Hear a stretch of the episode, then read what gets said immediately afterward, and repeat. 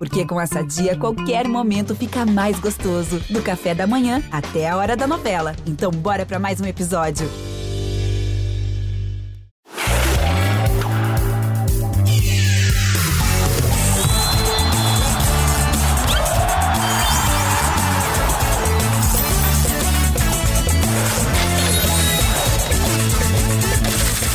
Fala, meu cartoleiro preferido, minha cartoleira preferida! Estamos chegando com mais uma edição do Cartola Cast, edição de número 34, num pré-rodada muito quente. E para falar dessa rodada muito quente, para a gente escalar o time ideal, deixa eu chamar aqui os nossos participantes de hoje. Ele está sempre aqui comigo, o homem que tem seu rosto impresso na cédula de 100 cartoletas.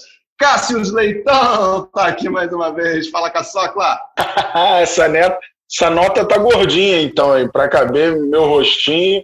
Essa nota tá gordinha. Muito bom falar com você, levar com os cartoleiros, com o nosso convidado, que você vai apresentar já já. Rodada importante, acho que já houve rodadas mais difíceis para escalar. Acho que temos boas opções. Lembrando que o mercado do Cartola fica aberto até este sábado, 16 horas, horário de Brasília, monte seu time, avise naquele grupo do Cartola que o mercado vai fechar. Não adianta ganhar do adversário que não escala, né? Não tem graça. Show de bola. Caçocla está aqui com a gente mais uma vez. E hoje o convidado, que você já leu o nome na sinopse, não tem nem por que eu fazer muito mistério, mas ele que é o homem que em uma mão carrega a prancheta da B, que ele apresenta no Sport TV com Conrado Santana, e na outra mão que inveja! Um banjo autografado por Pericles. Senhoras e senhores, Marcelo Raed. Fala, Raed. Bem-vindo, amigo. Tudo bem, Bernardo? Um bom dia, boa tarde, boa noite. Não sei a hora que você, cartoleiro, estará ouvindo esse podcast, mas tá aqui o meu desejo de um ótimo fim de semana para você, para o Caçocla também, meu parceiro de pagode. Aliás, tô aqui cercado de parceiros de pagode, né?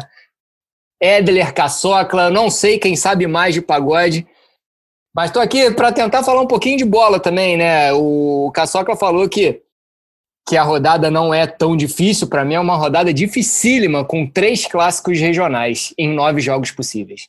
Verdade, Raed. Então vamos, vamos destrinchar primeiro essa tabela, né, Caçocla? A gente já tem de cara um jogo que não vai valer. Não é uma rodada tão crítica quanto a passada, que só teve seis jogos válidos, mas essa rodada a gente volta a ter um jogo que não conta para o Cartola. Fala aí. Boa, boa. O Raed tocou num ponto bom, tem três clássicos, é bem verdade.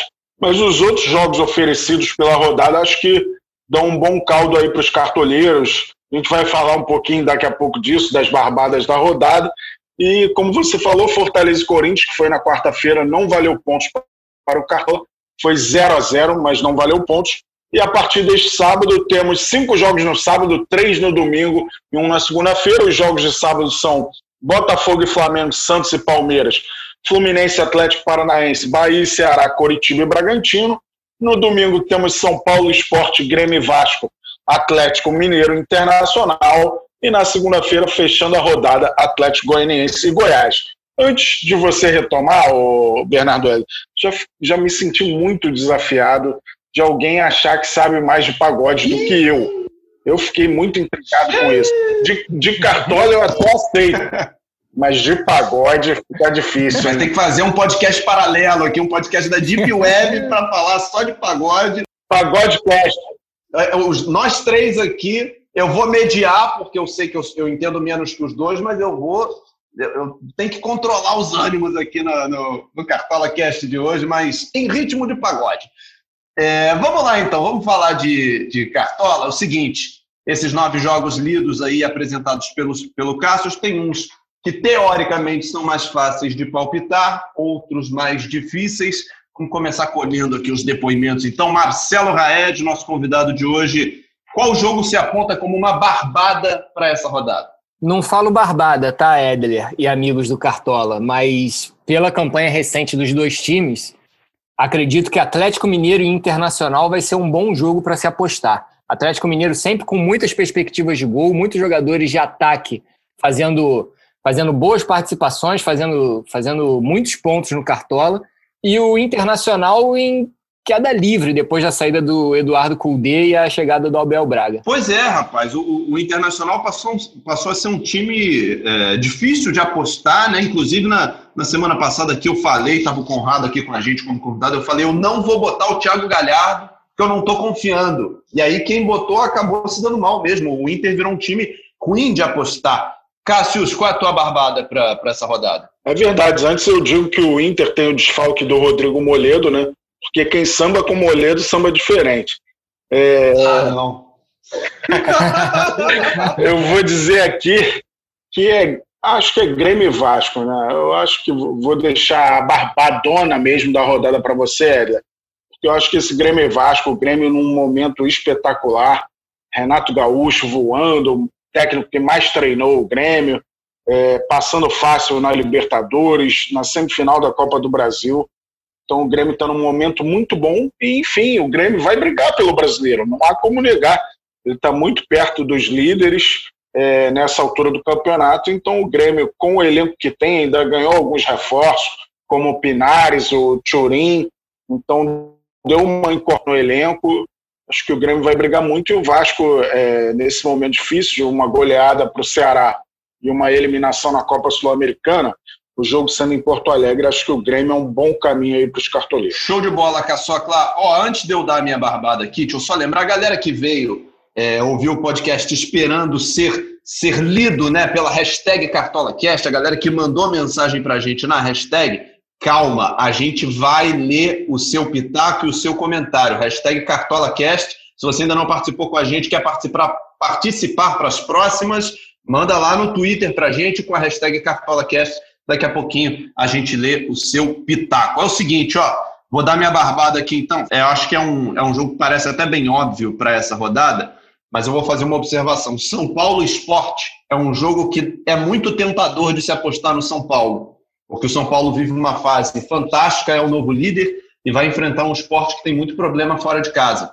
Aliás, mesmo dentro de casa tropeça muito, mas fora de casa especialmente. Agora, quem apostou demais no Santos contra o esporte na rodada passada teve problemas na defesa. Então, eu acho que a gente tem que, tem que setorizar essa discussão aí. Eu vou botar as minhas, as minhas fichas do São Paulo do meio para frente. Para trás, eu vou repensar as escolhas. E ao longo aqui do nosso podcast, a gente vai elegendo posição por posição. Vamos aos suspensos. Quem está com vermelhinho, Caçoa Clara? Vamos, vamos. Antes de falar do suspenso, a gente recebeu uma notícia importante do esporte pela manhã. O Leandro Bárcia está fora. Ele tem suspeita de ruptura de ligamento.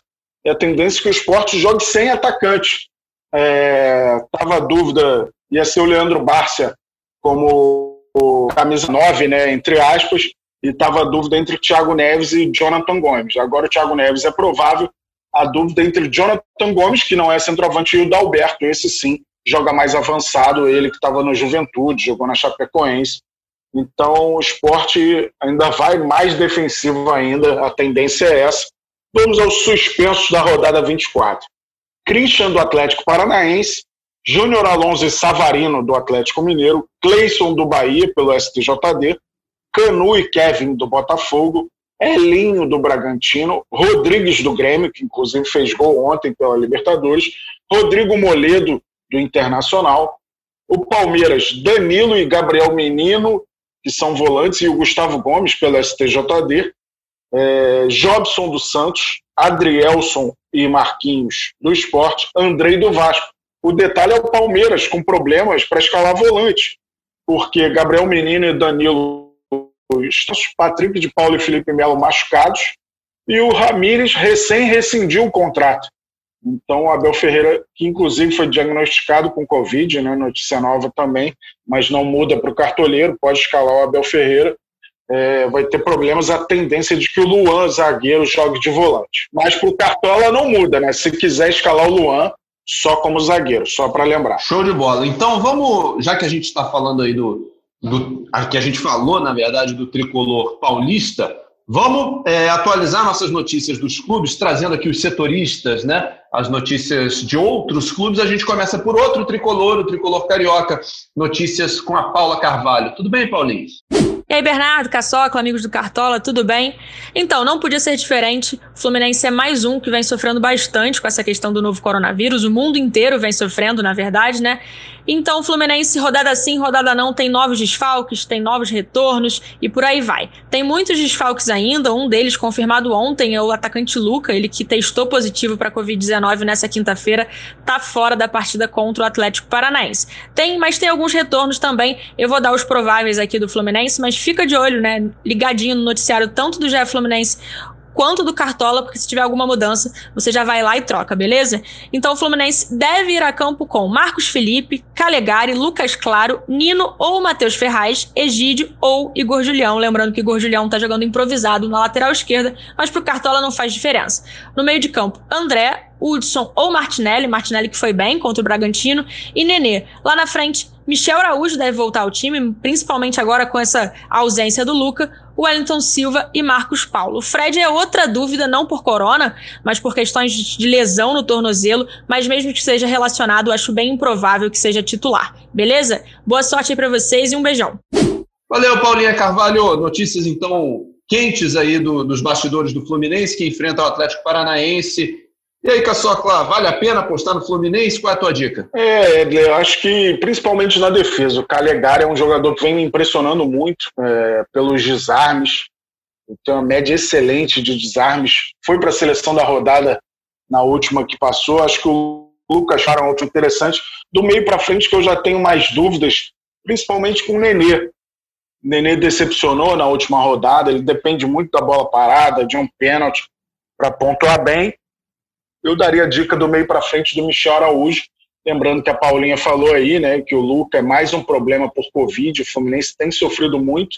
Para sorte do Fluminense, esses problemas por Covid estão mais espaçados, né, pegando de dois em dois, três em três, nunca um, um mutirão. Acho que até em uma oportunidade teve seis ou sete infectados. Mas acho que o Michel Araújo pode ser uma opção diferente aí para a galera pensar. Marcelo Raed, algum complemento sobre o Flu? Calegari é um excelente nome. 18 anos apenas, jogador inclusive cotado para a seleção brasileira sub-20, que disputa o Sul-Americano do ano que vem. Ainda não foi testado, é verdade, pelo André Jardim, mas é um excelente nome, vem fazendo um grande campeonato. Só que o Atlético Paranaense tem um trio de ataque muito rápido, né? Um, um, um jogo pelas pontas muito efetivo.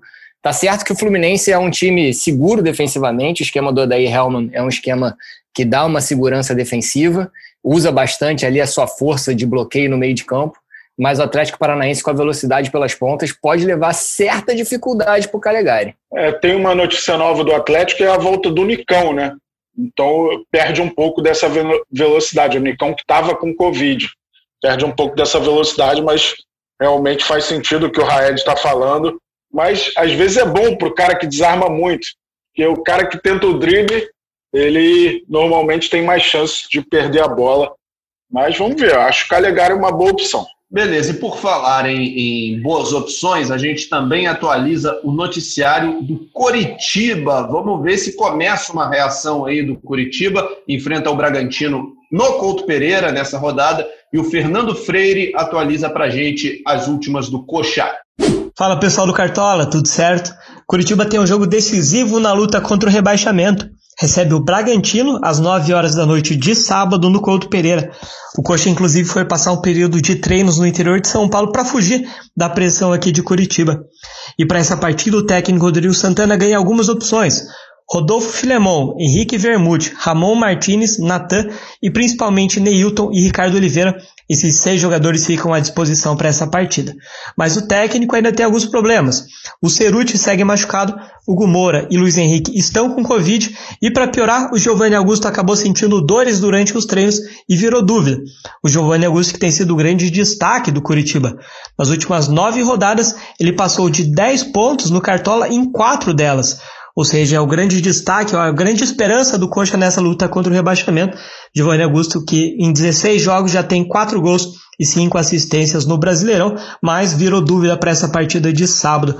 Um dado só para fechar, o Coxa é o segundo pior mandante do Brasileirão, só na frente do Botafogo, e para piorar são 6 gols marcados em 11 jogos no Couto Pereira, Coxa precisa melhorar essa produção ofensiva, principalmente dentro de casa, para se livrar da zona de rebaixamento. Volto com vocês. Boa rodada a todos. Obrigado, Fernando Freire, atualizando as últimas do Curitiba. Cássius Leitão, esse é um jogo difícil de palpitar, hein? É, eu também acho. O Coritiba é um time que fez apenas seis gols como mandante. Então é difícil confiar no Coritiba, ainda mais né, com essa notícia que o Fernando deu. Sem o Giovanni Augusto, que era um queridinho recente dos cartoleiros, estava arrebentando, não treinou, então a tendência é de que não jogue. Por enquanto, a tendência é essa, de que ele não jogue, então fica difícil apostar. Talvez no Robson, que já fez boas partidas, boas pontuações, porque essa legião Matheus aí não me empolga muito, não.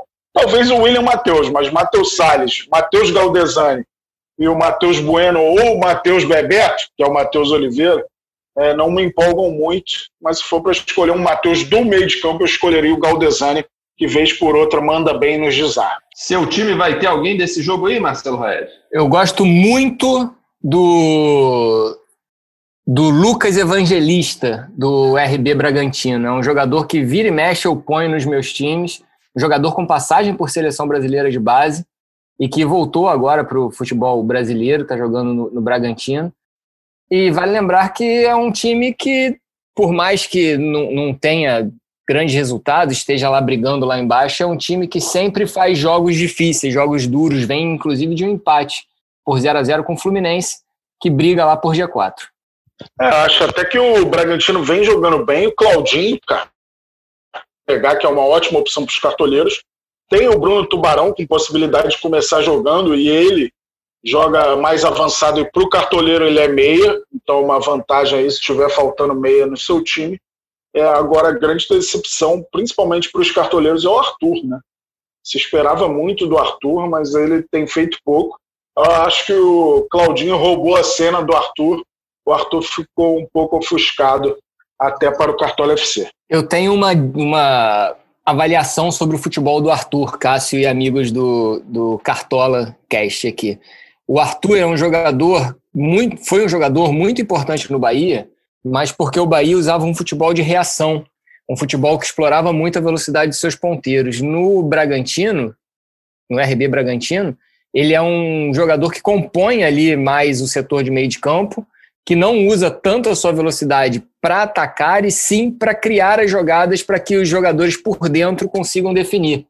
Então, o, Arthur per, perde bastante da sua força ofensiva do que era no, no time do Bahia para ser um jogador mais de organização e de construção pelo lado do campo. É uma coisa que a diretoria, inclusive, se quiser valorizar o jogador, precisa ver caso queira mudar o sistema de jogo. Você acha que ele se enquadra no que o Everton Ribeiro, por exemplo, funciona pelo Flamengo? Porque para o Cartola, o Everton Ribeiro acaba não sendo tão efetivo também. Ele dialoga mais com o Isla ali, assim como o Arthur dialoga ali com o Aderlan, é, faz uma jogada de um dois direto. Você acha que há similaridade na posição? Para o Cartola, sim, não com jogadores em si. A característica de um é muito diferente da característica do outro. O Everton Ribeiro é um, um craque construtor pelo lado direito. O Arthur é um velocista pelo lado direito, mas que não usa sua velocidade para atacar a área adversária. É um jogador que usa sua velocidade para construir pelo lado do campo. Se ele tivesse, por exemplo, numa campanha de 2019, usando a velocidade para chegar ao gol adversário, seria uma boa aposta, mas não é o caso, não é como ele se, se comporta no esquema tático do RB Bragantino. Show de bola. Podemos então começar a nossa avaliação posição por posição, escalando atletas? Ah, meu Deus. Agora que vem, né? Agora que é a bomba. é, agora começa, agora começa o problema para uns, solução para outros. Vamos começar então. Agora a chuva é temporal. É. Aliás, é, deixa eu fazer uma pergunta, nem tava. Ele se sentiu desafiado mesmo, viu? hein, Adriano? Viu? Galvão! Tô, tô... É... Deixa eu fazer uma pergunta aqui que nem estava no roteiro, mas é, é, uma curiosidade que me bateu e eu vou perguntar para o Raed e depois para o Cássio. Vocês têm ordem para escalar o time? Começar é, pela ordem natural, goleiro, lateral, não sei o quê? Ou vocês começam pelo ataque, vai para o meio? Como é que vocês distribuem isso? Eu acho que isso aí é mais uma organização do, do quanto você tem de cartoletas. Se eu tenho poucas cartoletas, eu começo pelos principais jogadores. Se eu tenho muitas cartoletas, eu começo pelo ataque. Eu não tenho problema com cartoletas no momento, graças a Deus. Mas eu começo sempre pelo gol mesmo. É, formação tradicional. Sempre uso os laterais, sempre jogo no 4-3-3. Muito difícil fugir desse esquema de jogo, mas costumo começar pelo gol mesmo. Beleza, então vamos começar pelo gol, pelos goleiros prováveis. A gente tem aqui os goleiros dessas, dessas equipes que a gente mencionou, né? Serão nove jogos válidos, 18 equipes habilitadas à escalação. E a gente começa então pelos guarda-redes. É, temos aqui no, no, topo da lista do, do nosso mercado o Thiago Volpe, que é um goleiro bem cotado para essa rodada, a 12 cartoletas, ponto 69. O Jean, goleiro do Atlético Goianiense, também está ali no topo em termos de, de valor, né, de preço, é um dos goleiros mais caros, está 11 cartoletas de 400 vetas, mas ele vem de 15 pontos, ponto 50 na última rodada e vai jogar um clássico. Será que vale a pena? Red, quem é a tua indicação de goleiro aí dessa rodada? Então, você falou uma coisa bem importante, o clássico. O clássico é um jogo que a gente não consegue prevenir, não consegue fazer nenhuma previsão. Baseado nisso, eu acredito que o, o jogo do Goiás com o Atlético Goianiense eu posso apostar no Tadeu. É uma, é uma aposta ousada, não pelo Tadeu, que a gente sabe que sempre pontua bem, mas porque a fase do Goiás é péssima, né, Cássio? É, a fase do Goiás é péssima, mas o Atlético também não é um time tão goleador, né? Então, se o Tadeu for tomar é, gols, eu diria que no máximo dois gols ele vai tomar. Se ele compensar com defesas difíceis, realmente é uma boa opção. Eu tenho dúvida mais por conta do que você falou da fase do Goiás, né? Ontem a gente viu o jogo atrasado, Goiás e São Paulo. Goiás terminou o jogo em frangalhos, com muitos meninos da base que não têm a menor culpa pelo momento do Goiás. Acho que o Goiás foi muito prejudicado em sua campanha por ter muitos jogos atrasados, porque aumenta a sua pressão. Os outros times estão jogando e pontuando. Se você está lá embaixo sem poder pontuar, porque você tem jogos a menos, aumenta a sua pressão. E era um time que é, tentava continuar na Série A, né, já conseguiu do ano passado para esse ano, é, mas formou um elenco, acho que teve a perda do Michael, né, que era muito importante, acho que não conseguiu suprir é, de acordo essa perda do Michael, o Queco talvez seja o jogador que eles tentaram é, suprir essa ausência do Michael, não deu liga, o time do Goiás, mas saiu prejudicado por conta disso. Eu acho até o Atlético Goianiense favorito para esse clássico. Acho que o Atlético Goianiense, dos times que estão mais do meio da tabela para baixo, ele é um dos que melhores, é, um dos que melhor tem jogado e eu acredito no Dragão. A minha aposta vai ser o Everson, goleiro do Atlético Mineiro. Eu acho que o Inter está num momento muito ruim. É, o Inter ainda está pensando no jogo de volta da Libertadores contra o Boca. Então vai dar uma última concentrada de atenção no, no jogo de volta do Boca. E o jogo no Mineirão, por si só, já é difícil enfrentar o Atlético Mineiro lá. Então acho que o Everson pode ser uma boa opção aí para os cartoleiros. E você, Hélio? Olha, eu gostei dessa tua, dessa tua dica, Cássio, porque eu gosto sempre de dar uma dica cara e uma dica mais barata, né? E o Everson tá a 8,25. Ou seja, para quem está com orçamento curto, o Everson é um goleiro que você pode escalar e ainda vai sobrar um, um, uma reservinha aí para mexer lá na frente, para quem está em torno aí de 100 cartoletas, 95 de orçamento, quem não conseguiu ainda fazer render, o Everson é um goleiro que dá para escalar sem tomar um prejuízo muito grande. E esses que a gente citou ali em cima, perdão, o Volpe, o Jean e o Tadeu estão com preço ou muito perto de 10 ou acima. Caso do Volpe, 12,69 e caso do Jean, 11,04. Então são dicas em conta, né? O goleiro mais em conta que a gente tem nessa rodada é o John Vitor, do Santos, que ele só fez três jogos, está custando 0,76. Só que ele vai jogar o clássico contra o Palmeiras é o que o Raed falou, né? A gente corre um, um, pouco de risco em clássico. Vale fugir, vale fugir. É, mas eu não fugi não, hein? Eu fui no Tadeu, até porque, uma justificativa aqui do meu voto, eu, eu sempre coloco goleiros de times que jogam fora de casa, especificamente, porque é um, teoricamente sofre mais o ataque do adversário. E se tiver um clássico, eu acho que em clássico as equipes se superam. Por isso, a minha indicação no Tadeu. É, um, é uma boa maneira de pensar. Boa, eu, eu costumo adotar o conservadorismo, ainda mais num ano que os goleiros estão mal. Eu tento buscar aquele saldo de gol perdido, né? Porque tá muito difícil. É por isso. Tá muito difícil Desculpa, Caçoca, deve ser por isso que você está em segundo e eu tô 130 pontos atrás de você, mas tudo bem. tá muito difícil, tá muito difícil encontrar o saldo de gol dessa questão de não ter público. Os times visitantes têm usado mais, têm marcado gols em confrontos que não se espera, mas eu tenho usado conservadorismo no goleiro, buscado sempre escalar um goleiro que não tome gols. Na última rodada me dei mal, o meu goleiro tomou quatro gols. É, foi o, o, o... Quem foi mesmo, Cassol? Lucão. Lu... Ah, o Lucão foi contra o Ceará em São Januário, né? Lucão do Vasco em São Januário é, tomou quatro do Ceará. Vamos avançar então para as laterais, para as extremas. A gente tem aqui já no topo da lista algumas apostas que costumam ser barbadas, né? Mas que estão muito caras para essa rodada. Arana, 16 cartoletas e 51. Reinaldo do São Paulo, 14 e 10.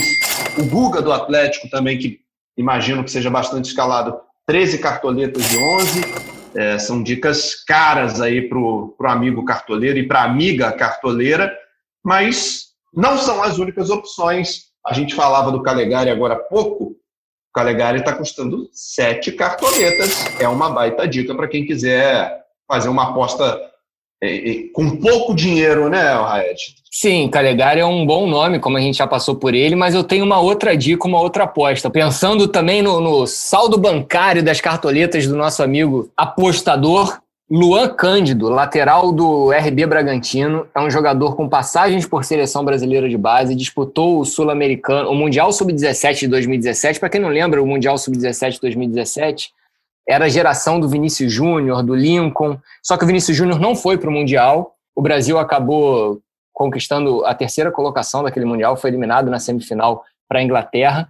Mas o Luan Cândido ele vem fazendo, ele vem assumindo ali a lateral esquerda do RB Bragantino e eu apostaria no Luan, porque é um lateral que chega bastante no campo ofensivo. A minha opção para lateral é o Orejuela do Grêmio. Ele tem média de 5,16 pontos tem 48 desarmes em 16 jogos, média de, exata de 3 desarmes por jogo, e custa 10 e 18, é um preço acessível, Orejuela do Grêmio.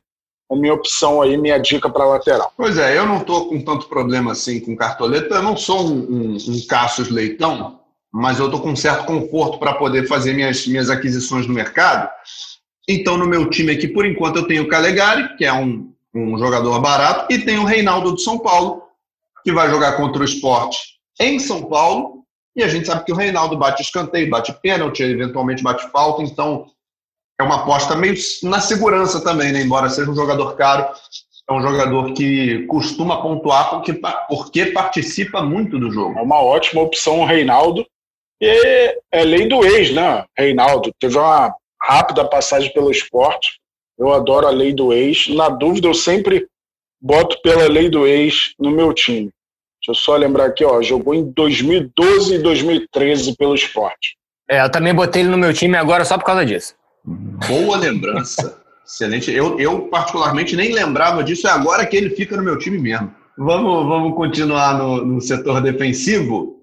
Setor da zaga, miolo de zaga, camisas 3 e 4 do time de vocês. Deixa eu começar essa, essa rodada de palpites, então, pelo Cássius. E aí, Caçocla, o que, que você indica para essa, essa zaga? Então, já falei do Lucas Claro, né? Acho que é uma ótima opção. É, o Galo tem a volta do Hever, estava com Covid, é uma opção interessante. Eu acho que o Arboleda, se fixando novamente entre os titulares do São Paulo, é um cara muito bom no ataque, é, nas jogadas de bola parada, jogadas aéreas. Então, fez um gol contra o Bahia, inclusive. Acho que o Arboleda é uma opção interessante aí, ainda está se firmando de novo no time, né? Acho que o Jeromel é barbada, né? Todo mundo sabe que é uma boa opção. Tem o Sabino do Coritiba como uma opção mais alternativa aí. É, o Sabino que batia pênalti, né? Mas andou perdendo um ou outro aí. Não sei se ele ainda é o primeiro da lista. Acho que com o Ricardo Oliveira em campo, ele não vai ter a ousadia de pegar a bola, mas vamos ver. vamos ver. Eu já escalei muito e possivelmente nessa rodada vou escalar também. David Braz, zagueiro do Grêmio, joga em casa contra o Vasco, é um jogador que, que é bastante efetivo no campo ofensivo, faz alguns gols. É uma, uma aposta. Eu, eu tenho a aposta aqui do, do David Braz, olhando aqui o mercado também, dá para gente, dá gente tentar uma aposta no zagueiro do Palmeiras que enfrenta o, o Santos, o chileno Kusevich, que faz sua estreia também, possivelmente vai fazer sua estreia, e entraria no lugar do Gustavo Gomes, né, um zagueiro mais seguro, mais de segurança contra um Santos que é um time bastante efetivo no ataque, mas o Palmeiras vem numa, numa arrancada bem importante com o Abel, o treinador português Abel. Pois é, e a tua dica é muito boa, Red, porque o zagueiro estreante do, do Palmeiras, o Kusevich, ele está por apenas seis cartoletas. Então é mais uma dica de, de baixo orçamento aí para a galera que, que quer deixar as reservas financeiras do meio para frente. Mas a gente também tem ali como opção, não sei se vocês falaram e eu perdi, mas tem a opção aqui do Lucas Claro, do Fluminense contra o Atlético Paranaense, jogador que está custando sete cartoletas e oito centavetas. É um jogador que de vez em quando vai lá na área, faz um golzinho, desarma, corta cruzamentos, enfim. E por 7,08 é um jogador que pode estar valendo a pena também no mercado. É sim, é sim. O Lucas Claro está muito bem, muito bem desde que chegou ao Fluminense. Ainda é um zagueiro artilheiro, né? Tem cinco gols na temporada. Então tem esse lado também do ataque. Ele chegou a fazer um gol né, no turno contra o Atlético Paranaense, mas foi anulado, se eu não me engano. Aí só valeu o gol contra do Felipe Aguilar na vitória do Fluminense na Arena da Baixada. Muito bem, vamos avançando então para o setor de meio campo, é o setor onde a gente vai ter os caras que dão assistência, que chegam na frente, que atacam, que fazem gols também, e tem gente que opta por jogadores de desarme. Antes da gente falar de nomes de mercado, deixa eu fazer uma pergunta aqui para o Raed e para o Cássius. Vocês têm coragem de escalar jogadores de meio campo das duas equipes que se enfrentam, como se fosse assim, o Honda e o Arrascaeta, o Patrick de Paula e o Diego Pituca, por exemplo? Exatamente. Botar jogadores que se enfrentam não é tão conflituoso quando se é do meio para frente, porque dificilmente um vai tomar ponto do outro. Só se um fizer a falta no outro aí você não ganha a falta sofrida porque você vai ter uma falta cometida também no seu time. Então não é, não é tanto problema. O problema é mais botar, por exemplo, botar o Rafael Veiga e o Lucas Veríssimo.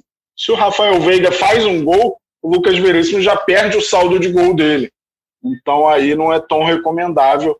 Mas tem gente que usa dessa estratégia e às vezes dá certo. O Lucas Veríssimo faz um gol também na partida e acaba compensando é, é uma estratégia bem diferente, bem ousada. Eu, eu não faria, não, mas do meio para frente não vejo problema de botar jogadores que se enfrentam, não. Pô, toda hora. não é, não é poucas vezes, não. Por exemplo, num clássico, você, você, como por exemplo Palmeiras e Santos, Santos e Palmeiras, você tem vários jogadores e, e a partida se decide realmente no meio de campo. Uma aposta muito boa para mim é, é o Veiga, por exemplo, do Palmeiras. Mas isso não significa que eu vou excluir nenhum jogador do Santos do meu time. O Marinho pode entrar no meu time também, por exemplo, como possivelmente entrará. Vai ter Veiga, vai ter Marinho, vai ter, vai ter Rony. Então, para mim, isso aí não exclui um, um fator não exclui outro. Isso aí exclui mais para o setor defensivo. É, eu estou fugindo desse clássico na Vila. Acho até que o Palmeiras é um pouquinho favorito pelo desempenho recente, né?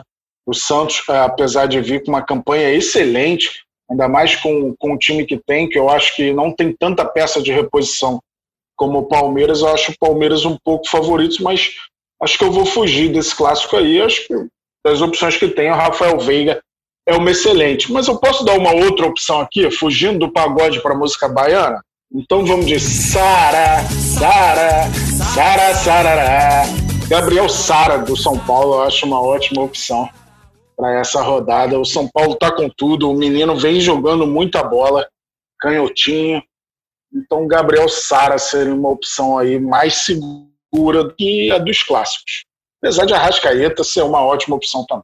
Inclusive, falando sobre aqui o Palmeiras, com o dado do Cássio de que o time não tem tantos volantes, o, o Abel o Abel Ferreira, ele já, já testou o Zé Rafael como primeiro volante. Então, o Zé Rafael, que é um jogador que, que chuta bastante no gol, nessa partida ele deve ficar um pouco mais atrás.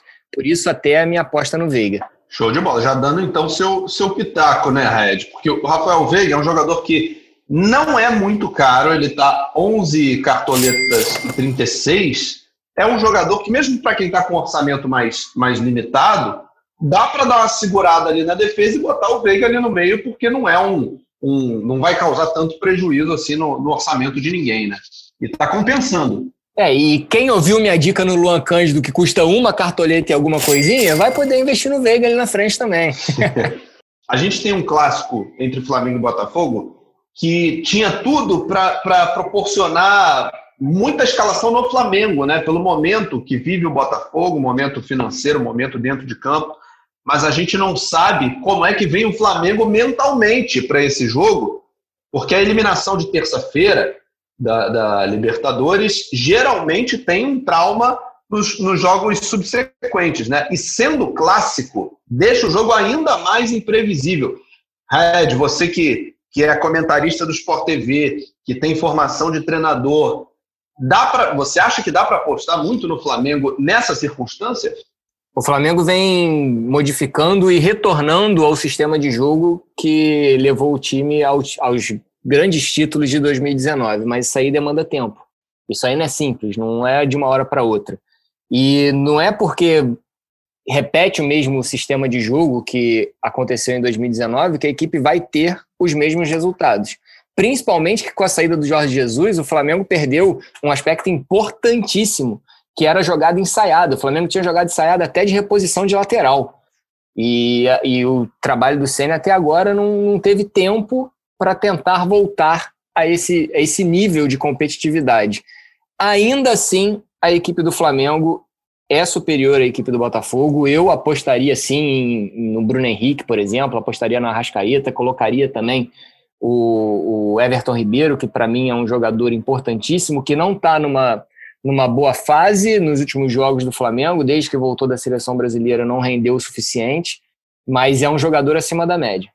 Se nota evolução no Flamengo do Ceni, é, por exemplo, esse jogo contra o Racing, o Flamengo mal sofreu, ele dominou o jogo, teve as principais chances, é, e perdeu um jogador e aí tomou um gol no minuto seguinte, aí abalou toda a estratégia montada pelo Rogério. Mas eu acho que o Rogério, nesse início, além de não ter tempo, ele está com uma dose de azar grande também. Porque se a gente pensar na falha do Hugo Souza, no gol que o Lincoln perdeu contra o Atlético Goianiense, na falha do Hugo Souza contra o São Paulo pela Copa do Brasil. É, e aí depois, aquele jogo no Morumbi, muito se fala do pênalti do Vitinho, não sei se ia resolver, já que o São Paulo já tinha uma larga vantagem.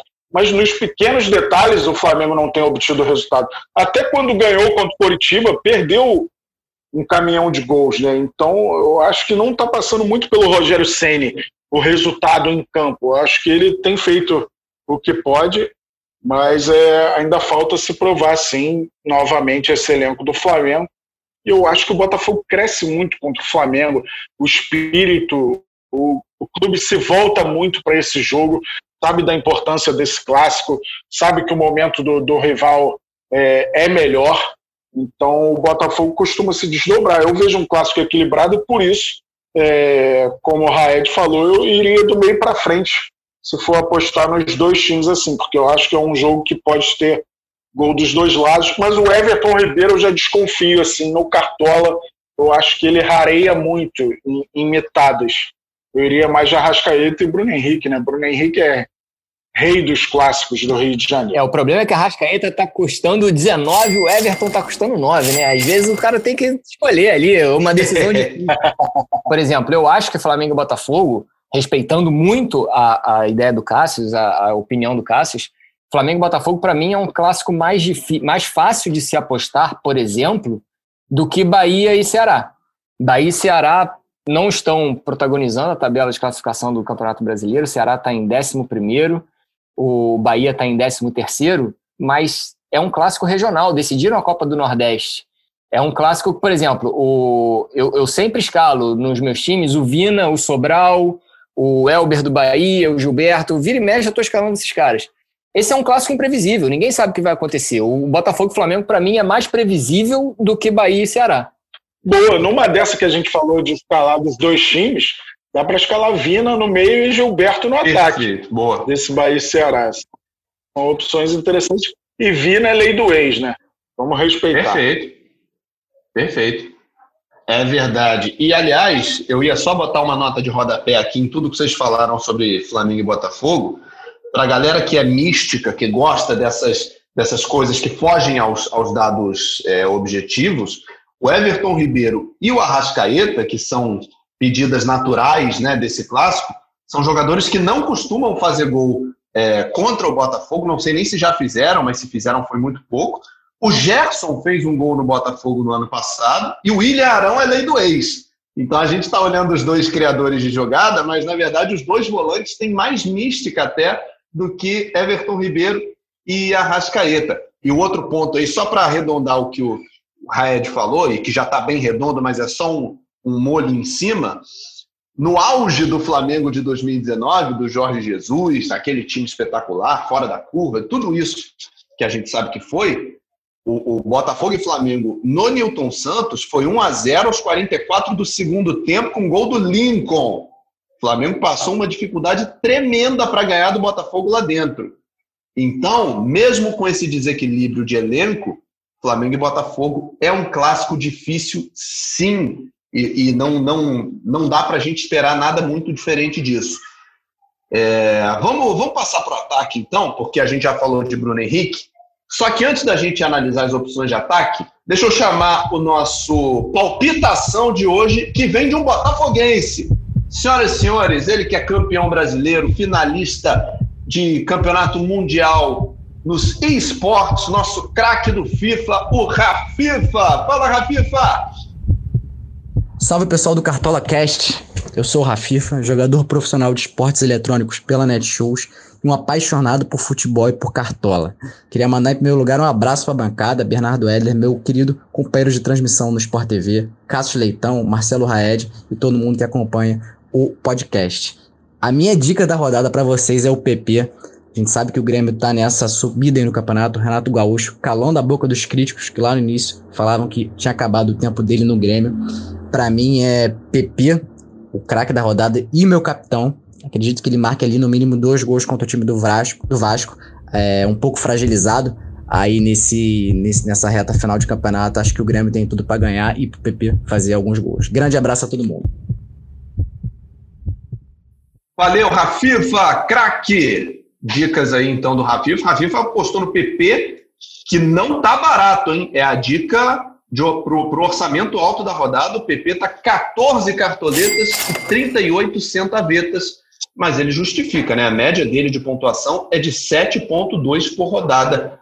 A dica é boa, mas o preço é alto, Cassius. A dica é excelente, né? Para seguir na música. Tem que ter música, tem que ter música quando tem Marcelo Raed, cara. Já fui a show do Marcelo Raed, esse cara. Isso é uma marca muito importante na minha vida. É... então, é ótima opção o PP é ótima opção e ele substituiu muito bem para os cartoleiros o Everton Cebolinha, que era o cara que pontuava de várias formas, não só com gol, com assistência, mas também com desarmes ao marcar a saída de bola do adversário, com faltas sofridas também, por ser o cara que vai para o drible. Então ele ganha ponto de muitas formas. Essa média de 7,20 em 17 jogos é muito significativa, ainda mais que muitas vezes o, o Renato, aqueles 90 minutos, né, para dar uma descansada, uma rodada no elenco, já tem sete gols e três assistências em jogos válidos para o Cartola, então o PP é uma ótima opção, até pelo que a gente já falou, do momento do Grêmio e do momento do adversário, que é o Vasco. Agora, Raed, é, tem o PP, que é uma ótima dica.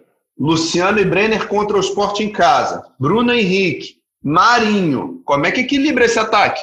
Pois é, eu tenho que dar aí uma dica pro Cássio de colocar aí um, um, Os times já estão jogando assim, quando, quando tá. 0010? Não, não, 0010 aí também não. Mas se você pegar os esquemas os técnicos de hoje em dia, a seleção brasileira mesmo, vamos lá, a seleção brasileira, ela joga com dois zagueiros, na fase de construção, dois zagueiros, aí faz um meio-campo com três jogadores, coloca uma outra linha com quatro na frente e um ali de, de referência. No caso seria Marquinhos Thiago Silva, pela direita Danilo, pelo centro Casemiro, pela esquerda Douglas Luiz.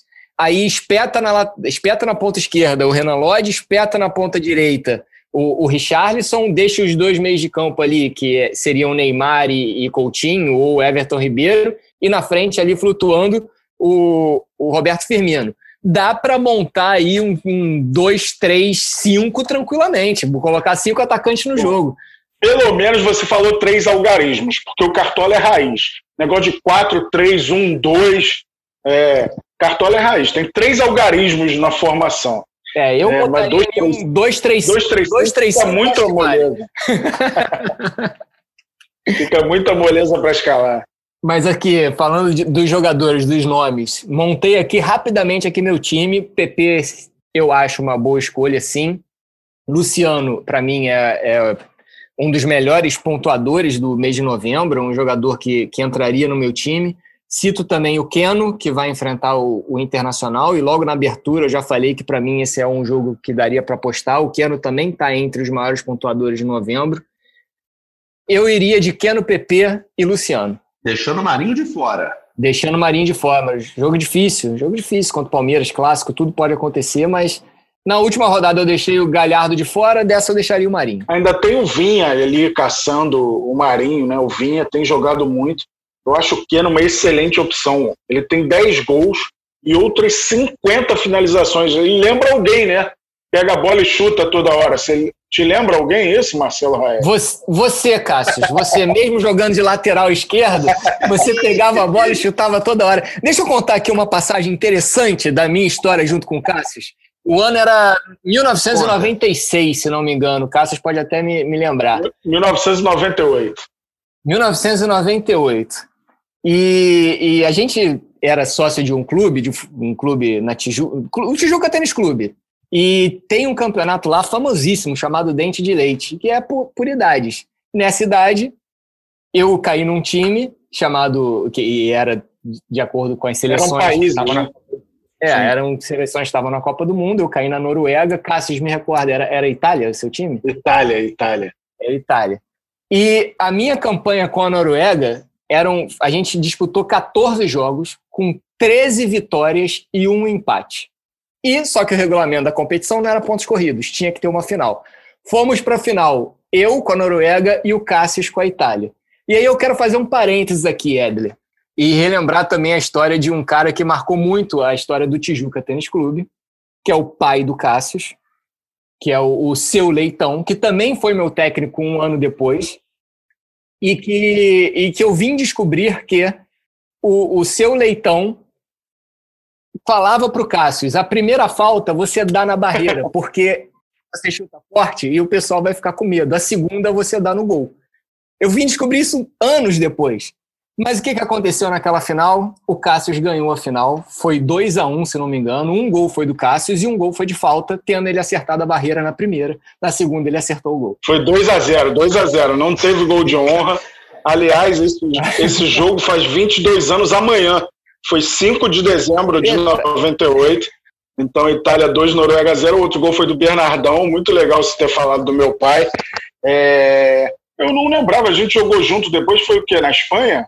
Não, não, a gente não jogou junto, mas eu, eu, tenho, eu tenho a memória de, do, do, do, seu leitão ter me comandado. Eu tenho essa memória.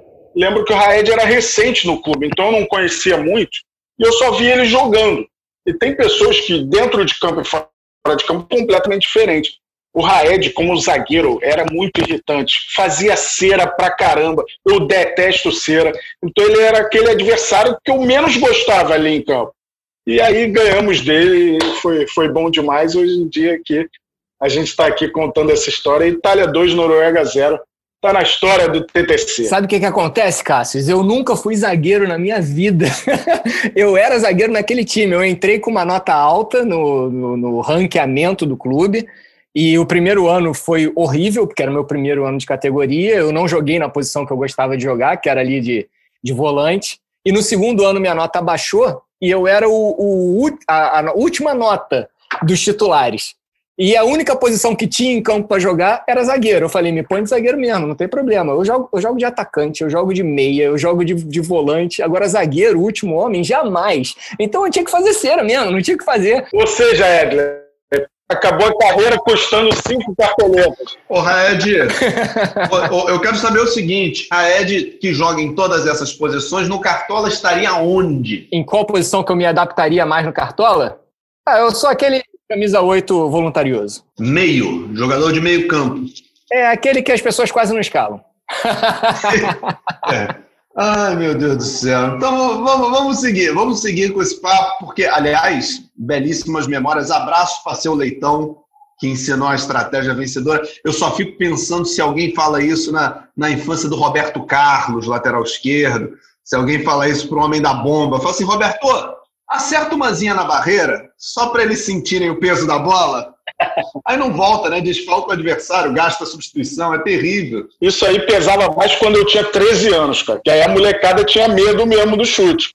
Mas ali a gente já estava com 15, 16 anos, mas a estratégia sempre rendeu fruto, sim. Adivinha, Edler, em quem foi a primeira bola na barreira daquele jogo? Tem a marca ainda? Tá tatuado ainda?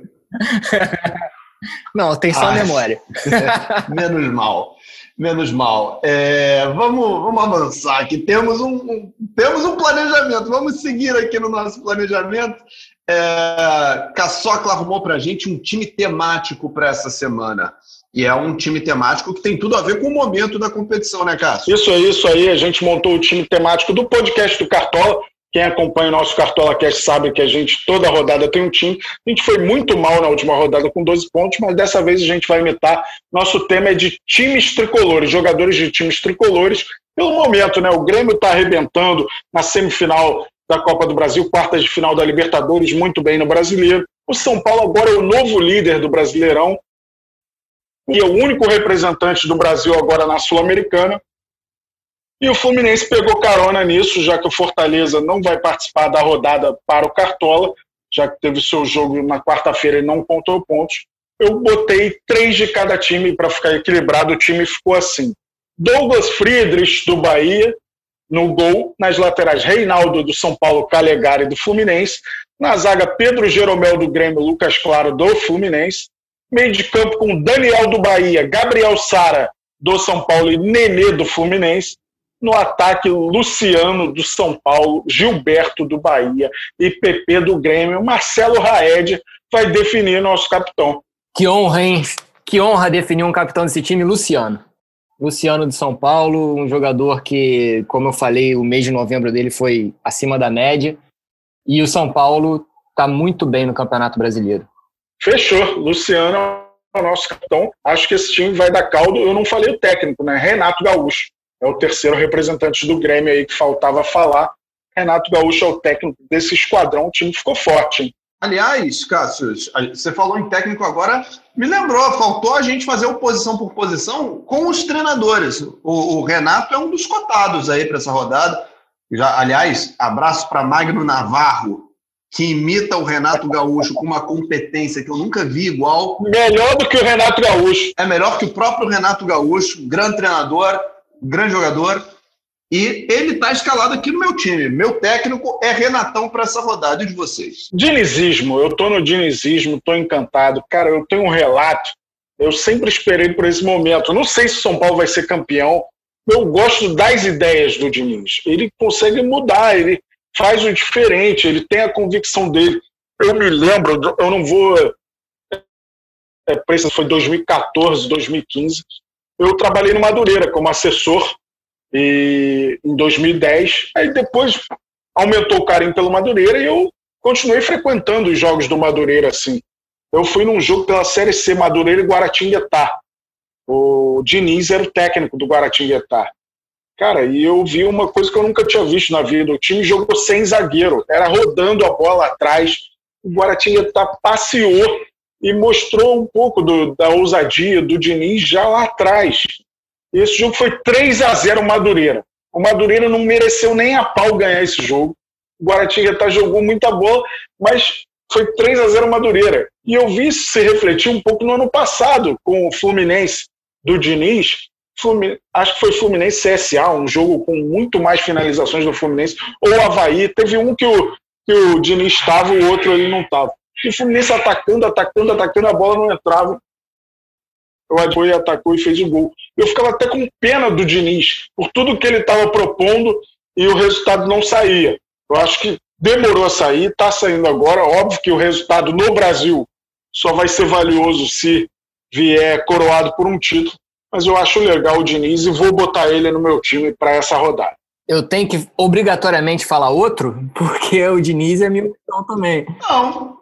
Eu acho o Diniz um treinador acima da média para o que propõem os treinadores brasileiros. É sempre importante lembrar que montar time não é apenas botar os jogadores dentro de campo, você tem que incentivar seus jogadores. Futebol é um esporte que você tem que correr riscos o tempo inteiro.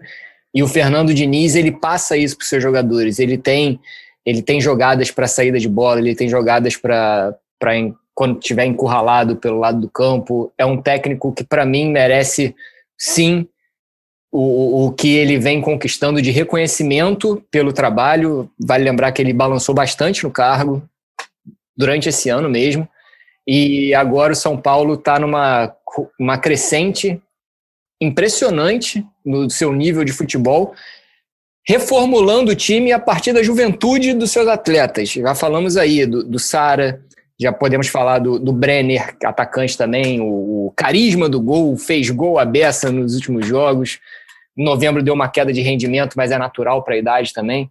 E o Diniz conseguiu refazer o time de São Paulo pela juventude de seus jogadores, óbvio, amparado pela experiência do Daniel. O Brenner, ele virou de um jogador desacreditado para revelação do Campeonato Brasileiro. Eu acho que não tem um outro nome assim para ser a revelação do Campeonato Brasileiro. O menino vem fazendo gol de tudo que é jeito. Ontem até ele teve uma bola que ele não deu para o Luciano, até deu uma xingadinha no Luciano, mostrando que está tá com moral, porque xingar o Luciano nesse momento não tá fácil, só o Diniz mesmo, né? Que vive xingando o Luciano. Mas o, o Brenner está arrebentando e muito mérito do Diniz, sem dúvida.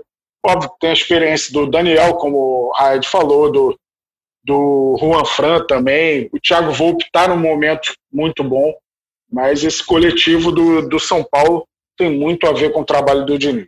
Agora, Edler, rapidinho antes de você complementar, eu já sei que as minhas dicas e o meu time na rodada de hoje, que eu fui montando o time aqui enquanto a gente estava no programa, vai dar em água, não vai dar nada. Eu vou fazer pontuação mediana para baixo. Por quê? Rodada passada eu esqueci de montar o time. Eu lembrei, faltando cinco minutos para fechar o mercado. Montei meu time em dois, três minutos. Apertei ali o confirmar o verdinho em cima da hora e eu fiz 110 pontos. Foi minha melhor rodada no Cartola desse ano.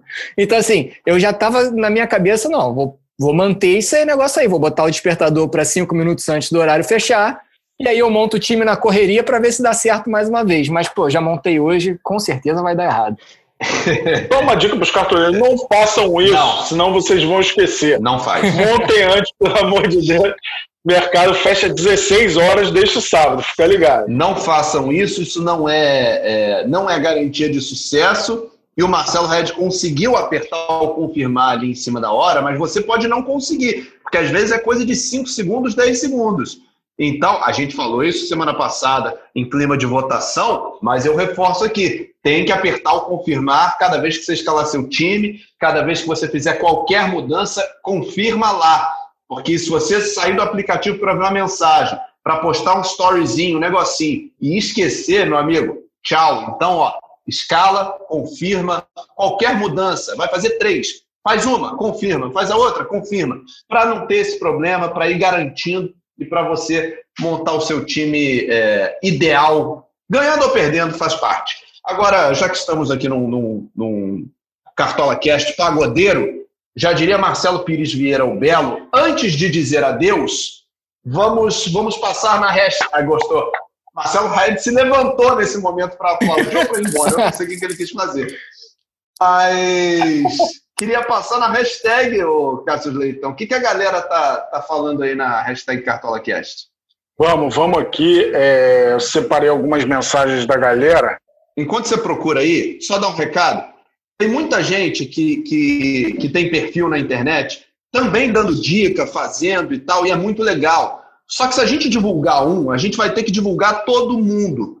Então não adianta, assim, a gente gosta muito, a gente curte que vocês façam isso, que vocês interajam, que vocês deem dicas, só que não dá para todo programa a gente divulgar 5, 6, 10, 15 perfis sobre Cartola. A nossa interação aqui é palpite, é dica, é, é informação mais direta. A gente agradece sempre a participação de vocês, só que o que a gente vai ler aqui é palpite e dica. Fala aí, Caçola. Boa, boa. Só para deixar claro, os influenciadores são nossos parceiros. Aliás, neste sábado tem a preliminar cartoleira no aplicativo Discord. Às 14 horas estarei com o Luiz Guru do Cartola, Betim Gamer e o Bruno do Cartola FC Brasil. Fiquem ligados, você que ainda não baixou o aplicativo Discord. Eu pesquei algumas mensagens da galera aqui. O Denis S. Costa, a gente perguntou né, no, no nosso Twitter é, quem vai ser o mito e quem vai ser a decepção da rodada. Ele botou que o mito vai ser o Tadeu é, e a decepção vai ser o Luciano. Eu espero que o Luciano não decepcione, não. Hein? O Cartola FC Top só falou do mito, falou que o Brenner vai ser o mito e ia ser o Jean-Pierre. Ele lembrou bem. O Jean-Pierre sentiu ontem na vitória do Grêmio, pode ser é, um desfalque do Grêmio. O Felipe Almeida diz que o mito vai ser William Bigode, surpreendendo aí. E a decepção Everton Ribeiro, do Flamengo. A Fernanda de Paula, mito Rafael Veiga, decepção Douglas, goleiro do Bahia. O Eduardo Roberto disse que o mito vai ser o Jean, goleiro do Atlético Goianiense, que já foi muito bem na última rodada. E a decepção o Daniel Alves. O Daniel Alves, para o Cartola, ele realmente não tem funcionado um jogador que vem fazendo muita falta. Ele acha que está na Europa que o juiz não dá falta. Aqui o juiz dá falta, Daniel Alves. Se ficar mordendo o calcanhar do adversário, o juiz dá falta. O Alberto Souto disse que o mito vai ser o Vina, do Ceará, e a decepção. Então aí o recado da galera: decepção e mito da rodada 24. Fala, Raed, já vi que você se armou aí, já foi buscar o banjo autografado pelo Pericles, eu quero saber o que está vindo. Duas coisas. Primeiro, que é sempre importante lembrar e agradecer a todo mundo que está aqui ouvindo o Cartola Cast. O, o, futebol jogado é diferente do futebol em, em, aposta de nomes. Então, por exemplo, o Daniel Alves é um baita jogador, leva o São Paulo, constrói São Paulo desde, desde trás, mas que não pontua bastante. Daniel Alves seria 10, seria capitão do meu time na vida real mas não é nem escalado no meu cartola, porque são finalidades diferentes. Agora aqui, eu vim fazer uma homenagem aqui aos amigos, pô. Eu, eu, eu sei que o Cássius, eu sei que o Cássius gosta bastante de pagode. Eu sei que o Bernardo também é um pagodeiro, inclusive eu encontrava Cássius em, toda quarta-feira eu encontrava Cássius num pagode. Pô, era quarta-feira, batia quarta-feira pós-rodada, era Cássius no pagode, independente de qual seja qual fosse o pagode. Deixa claro que faz tempo, para não me complicar aí. Não, tô, tô falando aí ah, de, de, década de 90, década de 2000, negócio é, negócio é antigo. E eu sei que o Cassius é um grande fã de Negritude Júnior. Então eu vou fazer uma pequena Não homenagem. faz assim, não faz assim. não, vou fazer aqui uma pequena homenagem. Desculpa aí se, se desafinar, mas assim. Cartola é legal e o Cartola Cash é o maior astral. Com Bernardo e Caçoca mandando mais dicas muito na moral. Vai ficar legal. Mandou, mandou. Perfeito! Ah, mandou bem demais. E num banjo, senhoras e senhores, um banjo autografado por Pericles já é um, um acontecimento. Você imagina o que, que é. Marcelo Raed, só para tirar onda com a nossa cara, publicou na sua rede social uma foto sentado entre Pericles e Tiaguinho.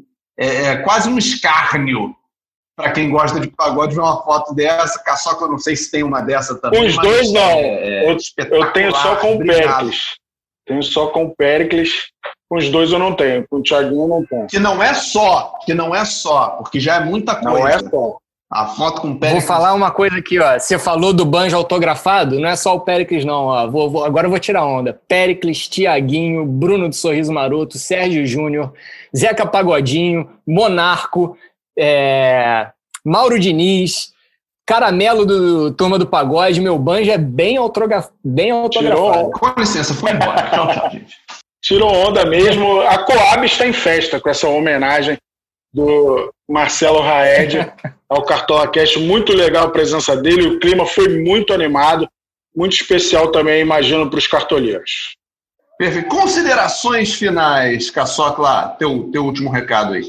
É isso, eu estou confiante para essa rodada. Eu não fui tão bem assim na última rodada, não, não dá para reclamar, né? Eu fiz 50 e poucos pontos.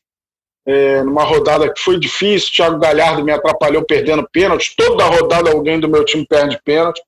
É impressionante. Mas eu estou confiante para essa rodada. Acho que tem ótimas opções para os cartoleiros.